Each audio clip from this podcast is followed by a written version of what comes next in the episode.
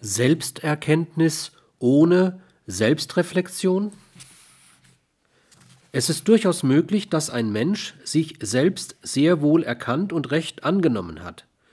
Und dies ohne einen ausdrücklichen Reflexionsprozess.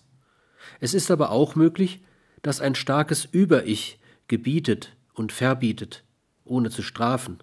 In beiden Fällen könnte eine forcierte Aktion in Richtung Selbsterkenntnis eher überflüssig, verunsichern und bei entsprechender Disposition durchaus schaden, wenn sie nicht fachkundig begleitet wird.